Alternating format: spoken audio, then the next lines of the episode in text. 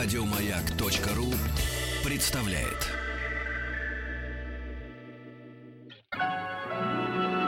Уральские самоцветы.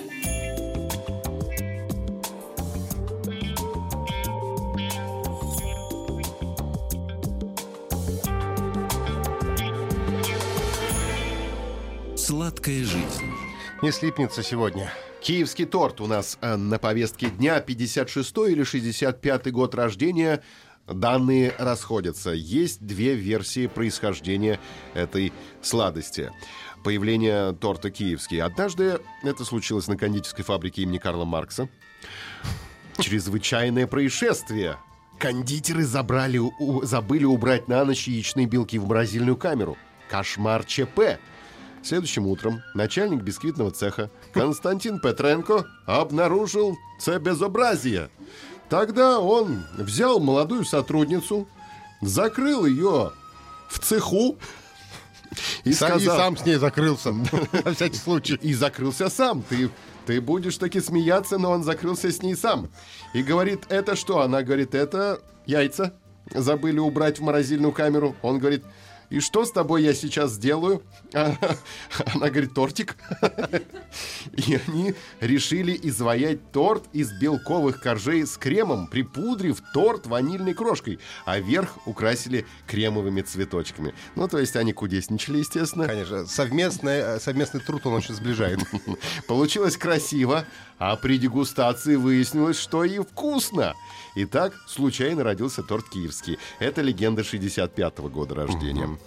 А Теперь давайте откатимся немножечко назад. Любим откаты на 56, э, на 56 год, то есть на 10, ну, почти лет.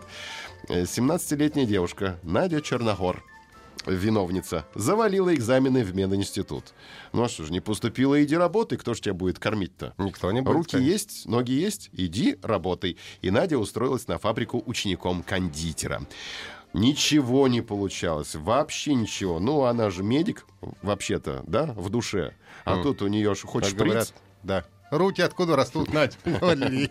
Шприц вроде бы тот, а начиночка-то не та. Крем расползался, бисквит крошился, глазурь не твердела. Ох, Петренко на нее не было, а? Он бы ее закрыл бы в цеху. Надо было подождать 10 лет. Редкий день у девушки обходился без слез. И прошло так полгода. И вдруг, как по мановению палочки волшебной. Да, Надя забыла свою мечту о мединституте. Она разработала рецептуру нового воздушно-орехового торта. Сначала на пробу испекли три торта, раскупили. Испекли пять, смели с прилавка. И пошло-поехало.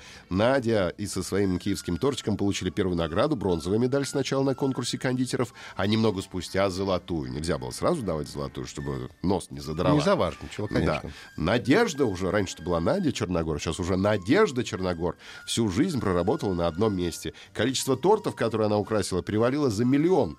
Надька миллионщица, так з- завистливые языки говорили. Стаханов завидовал ей. Да, каждую партию мастер обязательно дегустировала сама. Там такая надежда Черногор уже была, которая дегустировала миллион тортиков.